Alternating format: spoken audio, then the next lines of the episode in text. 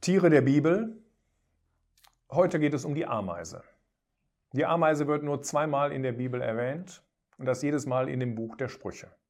Und zwar einmal in Sprüche 6, da heißt es in Vers 6, Geh hin zur Ameise, du Fauler, sieh ihre Wege und werde weise. Sie, die keinen Richter, Vorsteher und Gebieter hat. Sie bereitet im Sommer ihr Brot, sammelt in der Ernte ihre Nahrung ein. Bis wann willst du liegen, du Fauler? Wann willst du von deinem Schlaf aufstehen? Und die andere Stelle ist in Sprüche 30. Dort heißt es in Vers 25 oder Vers 24 schon, vier sind die Kleinen der Erde, und doch sind sie mit Weisheit wohl versehen. Die Ameisen, ein nicht starkes Volk, und doch bereiten sie im Sommer ihre Speise. Ameisen Insekten sind sehr erstaunliche Tiere. Nicht nur sie selbst besitzen sehr erstaunliche und sehr geniale, man kann schon fast sagen kognitive Eigenschaften, sondern auch die Nester, worin sie leben, das können Ameisenhügel sein, das können auch Bauten sein, die rein unterirdisch sind. Sie sind sehr kompliziert gebaut, sie haben sehr viele Kammern und sie sind, diese einzelnen Kammern, mit ähm, sehr komplexen Tunnelsystemen miteinander verbunden. Diese kleinen Räume, ähm, die dienen zur Aufbewahrung von Lebensmitteln oder sie dienen sogar als Rastplatz für Arbeiterameisen. Man muss dafür sorgen, dass die Temperaturen konstant gehalten werden. Man muss dafür sorgen, dass die verbrauchte Luft, Kohlenstoffdioxid, was ja schwerer ist als Luft, dass das aus diesem Bau herauskommen kann. Das Ganze spricht einfach von einer außergewöhnlichen Genialität und spricht von einem großen Schöpfergott, der das alles gemacht hatte. Es gibt wahrscheinlich 20 bis 30.000 Ameisenarten, wovon ungefähr die Hälfte wenigstens ein klein wenig erforscht ist und man hat erstaunliche Dinge dabei festgestellt. Die ältesten Fossilien, die man kennt, Bernsteinfossilien, die stammen aus dem Erdzeitalter der Kreide. Und damit sind die Ameisen schon sehr, sehr alt. Und trotzdem haben sie sich bis in die heutige Zeit kaum verändert und etwas Geniales besitzen auch diese fossilen Ameisen, nämlich diese Bernsteinfunde, was mich persönlich natürlich nicht wundert, denn ich lehne die Evolution ab, bin davon überzeugt, dass es einen Schöpfergott gibt, der das alles gemacht hat. Man hat nämlich auch bei den fossilen Ameisen die Metapleuraldrüse nachgewiesen. Die ist sehr wichtig für die Ameise, denn sie produziert antibiotikaähnliche Substanzen. Und das sorgt dafür, dass Bakterien und Pilze abgewehrt werden und dass dadurch die unbewegliche Brut nicht zerstört werden kann. Die Entwicklung dieser Drüse und überhaupt das, das Auftreten dieser Drüse, besser gesagt, ähm, ist wahrscheinlich eine der Grundlagen dafür, ähm, dass die Ameisen eine sogenannte Eusozialität besitzen. Das heißt, das ist das größte Sozialverhalten, äh, was es im Tierreich überhaupt gibt, nämlich ähm, dass man ein sehr komplexes Zusammenleben hat, verschiedene Generationen, dass man eine kooperative äh, Brutpflege betreibt, dass es ein gewisses Kastensystem gibt, wo verschiedene Ameisen verschiedene Aufgaben haben und dass man auch die Nahrung gemeinsam beschafft, eben für alle und nicht nur für einen selbst. Äh, dieses hohe Sozialverhalten wird sicherlich auch schon bei den damaligen Ameisen, die man jetzt im Bernstein gefunden hat, ebenfalls der Fall gewesen sein. Wir haben ja also Hinweise dafür, ähm, dass das Ganze für einen Schöpfergott spricht und nicht, dass Ameisen durch Zufall entstanden sind.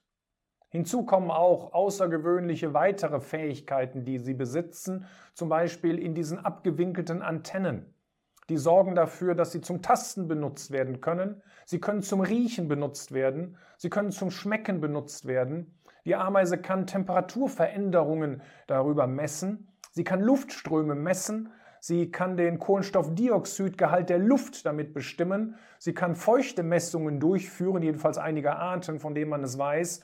Und sie dienen auch noch zur Kommunikation. Es ist also mehr oder weniger ein Universal-Messinstrument, diese abgewinkelten Antennen, die die Ameisen besitzen.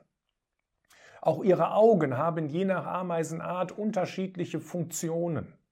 Sie können manchmal Farben sehen, Sie können UV-Licht sehen, Sie können Infrarotlicht sehen, andere sind in der Lage, nur zwischen hell und dunkel zu unterscheiden, Sie können polarisiertes Licht auswerten, Sie können den Stand der Sonne bestimmen. Wir werden gleich noch sehen, dass das alles sehr, sehr wichtige Kennzeichen sind. Dieses hohe Sozialverhalten, man kann es ganz einfach zusammenfassen, bedeutet, dass die Ameisen in Staaten organisiert sind. Und ein solcher Ameisenstaat kann bis zu maximal 20 Millionen Tiere beinhalten. Und dort ist sehr sorgfältig unterschieden zwischen den Arbeitern, zwischen den Weibchen der Königin und eben auch den männlichen Ameisen. Also jeder hat seine gewisse Aufgabe in diesem äh, Ameisenstaat. Ich will aber noch ein weiteres ganz interessantes Kennzeichen von Ameisen erwähnen und das betrifft besonders die Wüstenameisen. Und das zeichnet wirklich schlussendlich, äh, dass für Evolution überhaupt kein Platz ist. Diese Wüstenameisen haben sehr lange Beine. Das ist notwendig, denn sie sorgen dafür, dass der Oberkörper ungefähr 5 mm bis 10 mm oberhalb der heißen Sandfläche liegt. Das sorgt dafür, dass die Temperatur sich aufgrund dieses Höhenunterschiedes um 10 Grad abkühlt. Das heißt, die Ameisen können noch aktiv sein bei Bodentemperaturen von 60 Grad. Dann sind an ihrem Körper ungefähr 55 bis 50 Grad. Das ist für die Ameise überhaupt kein Problem, denn sie hat eine sehr hohe Temperaturresistenz, die bei ungefähr, je nach Art, bei 55 Grad liegt. Wie ist das möglich? Denn wenn wir einer solchen Temperatur ausgesetzt würden, dann würden unsere Eiweiße denaturieren. Das heißt, ihre Struktur würde sich ändern und eben sie würden sich umwandeln von, von flüssig nach fest, wie das auch bei einem Hühnerei der Fall ist, wenn es gekocht wird. Das liegt daran, dass die Ameise in der Lage ist, eine große Menge an Hitzeschockproteinen herzustellen. Diese Hitzeschockproteine sorgen dafür, dass bestimmte Eiweiße gefaltet oder eben nicht gefaltet werden unter Extrembedingungen. Das heißt, sie stabilisieren diese Eiweiße, diese zellulären Proteine und schützen sie damit vor der Denaturierung, das heißt vor der Umwandlung der äußeren Struktur und sorgen dafür, dass das ganze System lebensfähig ist. Das ist schon etwas Geniales, was die Wüstenameisen haben, aber es wird noch viel interessanter. Denn der nächste Punkt, das ist die Orientierung dieser Ameise. Ameisen, Wüstenameisen können sich ungefähr 200 bis 300 Meter von ihrem Nest entfernen, um Futter zu suchen. Aber wie findet sie zurück zu ihrem Nest? Nun, die Abbildung zeigt, dass es vom Prinzip her drei Möglichkeiten gibt. Die eine Möglichkeit ist, sie läuft den gleichen Weg wieder zurück. Das kann sehr, sehr lang sein, je nachdem, wie viele ähm, Haken sie schlagen musste, um Nahrung zu finden. Es kann aber auch sein, dass sie den kürzesten Weg zurück zum Nest berechnet. Oder sie merkt sich einfach die Landschaft. Nun, man kann das leicht austesten. Man hat Ameisen genommen, nachdem sie ihre Beute gefunden haben. Man hat sie dann noch ein klein wenig versetzt und hat mal geguckt, wie findet die Ameise jetzt den Weg zurück zum Nest. Und man hat festgestellt, dass sie nicht den gleichen Pfad zurückläuft. Man hat auch festgestellt, dass sie sich nicht dass die Landschaft einprägen kann. Das würde ihr auch gar nicht helfen bei diesen vielen Windverhältnissen, die dort sind. Ähm, sie kann auch keine Duftstoffe legen, viele Ameise tun das, aber aufgrund der Winde, die dort in den Wüsten sind, werden sie schnell verweht.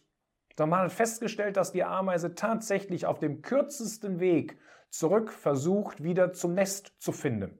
In der Regel in gerader Linie. Das Einzige, was den Weg ein klein wenig unterbrechen kann, ist, wenn die Ameise ein Hindernis umlaufen muss. Und sobald die dieses Hindernis ähm, geschafft hat, dann fängt sie wieder neu an zu rechnen, in Anführungszeichen, und geht wieder mit einer geraden Linie auf das Nest zu. Für diese geniale Orientierungsleistung, da müssen Sie den jeweiligen Winkel zum Sonnenstand berechnen können. Sie besitzen also einen Sonnenkompass. Dazu hilft Ihnen auch das polarisierte Licht am Himmel, das Sie auswerten können. Außerdem besitzen Sie mehr oder weniger ein Hodometer.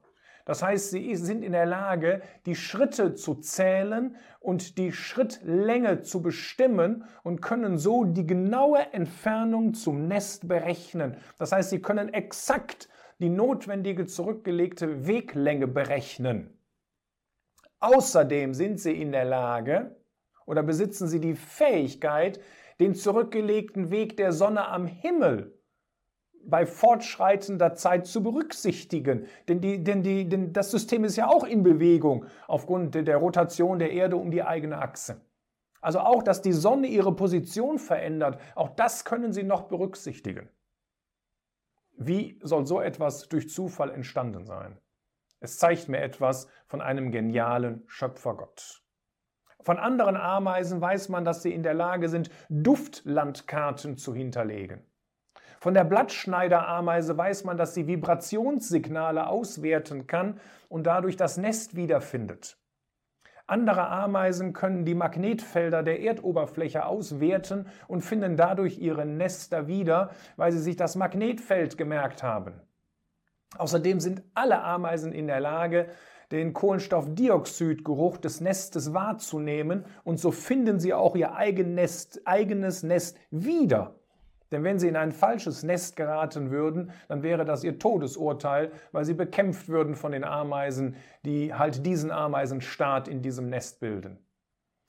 Ameisen werten also die Wegstrecke und den Geruch aus und beides muss stimmen, sonst wird die Ameise nicht in dieses Nest gehen. Also das Ganze noch einmal zeigt mir etwas von der gewaltigen Größe unseres Schöpfergottes. Aber dann haben wir bei den Ameisen in diesen beiden Versen, die wir gelesen haben, in Sprüche 6 und in Sprüche 30, auch ein ganz praktisches Thema für unser Leben. Es ist tatsächlich so, wie es in Sprüche 6 heißt, ein Ameisenhaufen ist komplett selbst organisiert. Es gibt dort keine zentrale Kontrolle, es gibt auch kein Management. Die Arbeiterinnen wissen genau, was sie tun müssen.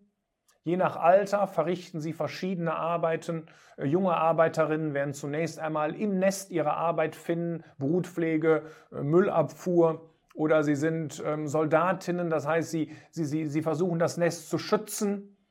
Ähm, wenn Ameisen älter sind, dann gehen sie wahrscheinlich auch auf Nahrungssuche, weil sie sich schon mit den Gefahren etwas besser auskennen, die da sind. Das heißt, sie gehen dann mehr Risiko ein und äh, sie werden auch die Kolonie viel, viel stärker verteidigen. Und so hat eben jede Ameise, jeder, jede Arbeiterin, äh, je nach Alter eben ganz bestimmte Aufgaben. Aber es gibt dort, wie es in Sprüche 6 heißt, keinen Richter, keinen Vorsteher und keinen Gebieter, sondern jede Ameise weiß, was zu tun ist. Ich will das mal auf die heutige Zeit übertragen, in der wir leben. Auch in der Versammlung Gottes oder in der Gemeinde Gottes. Es ist vom Prinzip her das Gleiche. Da gibt es keine menschlichen Leiter, auch wenn das schon mal behauptet wird, sondern der Heilige Geist ist derjenige, der diese Aufgabe übernommen hat. Es gibt also keine, keine angestellten Prediger und all diese Dinge in der Versammlung Gottes. Auch wenn das leider häufig oft der Fall ist. Das ist oft ein Zeichen von unserer Schwachheit. Ähm, es mag verschiedene Gründe dafür geben, was jetzt hier auch nicht das Thema ist. Aber vom Prinzip her ist es von Anfang nicht so der Fall gewesen, sondern der Heilige Geist ist derjenige, der alles führt und leitet. Der nächste Punkt ist, was wir hier sehen, dass es wichtig ist, eine Nahrung zu sammeln. Die Ameise, die sollte das im Sommer tun, wenn genug Nahrung da war, weil es auch Zeiten geben wird, äh, wo es Mangel für sie geben wird. Für uns heißt das im Endeffekt, dass solange wie wir jung sind, ist es viel leichter, geistliche Nahrung zu uns zu nehmen. Wir haben noch viel, viel mehr Zeit, als wenn wir älter sind. Aber es ist eben wichtig, dass wir diese Nahrung nicht nur sammeln, sondern dass wir sie auch essen. Ja, ihre Aufgabe bestand nicht nur darin, das Brot, die, die Ernte zu sammeln, sondern es, es war eine Nahrung für sie. Sie muss das Ganze eben auch dann zu sich nehmen. Wir sollen auch nicht faul sein. Das heißt, wir sollen nicht schläfrig sein. In Epheser 5, da gibt es einen interessanten Vers, den Gott eben zu Gläubigen ausspricht. Dort heißt es äh, in Vers 14, Wache auf, der du schläfst, und stehe auf aus den Toten, und der Christus wird dir leuchten. Das ist ein interessanter Bezug auf einen Gläubigen, aber stellen wir uns vor, ähm, in zehn Meter Entfernung sehen wir eine Parkbank. Und auf dieser Parkbank liegt jemand. Da können wir nicht erkennen, ob derjenige schläft oder ob derjenige tot ist. Das Einzige, was wir sehen, ist, ein Schläfriger macht das gleiche wie ein Toter, nämlich nichts. Und das ist die Bedeutung, die wir hier haben. Wir sollen unser Leben Christus zur Verfügung stellen. Und wir sollen nicht schlafende Christen sein, sondern Christen, die zur Ehre, zur Freude, zur Verherrlichung Gottes leben. Das Interessante ist, diese Ameisen, die tun das alle freiwillig. Sie werden nicht gezwungen durch irgendeinen Richter oder Gebieter. Und so sollen wir unser Leben Christus freiwillig zur Verfügung stellen. Gott zwingt uns nicht, aber Gott freut sich, wenn wir ihm unser Leben geben. In der Stelle aus Sprüche 30 wird noch erwähnt, dass es etwas gibt, nämlich dass diese Ameisen mit Weisheit wohl versehen sind. Sie sind ein nicht starkes Volk, ein schwaches Volk, und doch bereiten sie im Sommer ihre Speise. Die Weisheit für uns gesprochen ist natürlich eine Person, nämlich der Herr Jesus selbst, wie wir das in 1. Korinther 1, Vers 24 sehen können. Das heißt, wenn wir in Weisheit unseren Weg gehen, dann sollen wir unser Leben in einer Gott wohlgefälligen Weise führen und in einer Gott wohlgefälligen Weise handeln. Das ist das, was uns antreiben soll, etwas für Gott zu tun. Die Ameisen sind nicht stark. Wir sind auch ein schwaches Volk. Die Versammlung Gottes hier in dieser Welt, die so gottfeindlich ist, sie hat oft wenig Kraft. Sie ist mit viel Schwachheit verbunden. Aber sie blickt in die Zukunft und deswegen bereitet sie im Sommer ihre Speise, damit ihr wenigstens ihre wenige Kraft erhalten bleibt, damit keine, keine geistliche Not entsteht.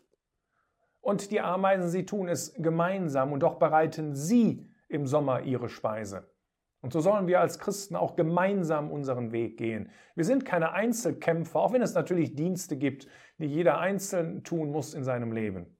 Aber so sind wir doch gemeinsam das Volk Gottes und sollen ihm zur Ehre äh, unser Leben auf dieser Erde führen, dass Gott geehrt und verherrlicht wird durch unseren Wandel, durch unseren persönlichen aber auch durch unseren gemeinsamen Wandel.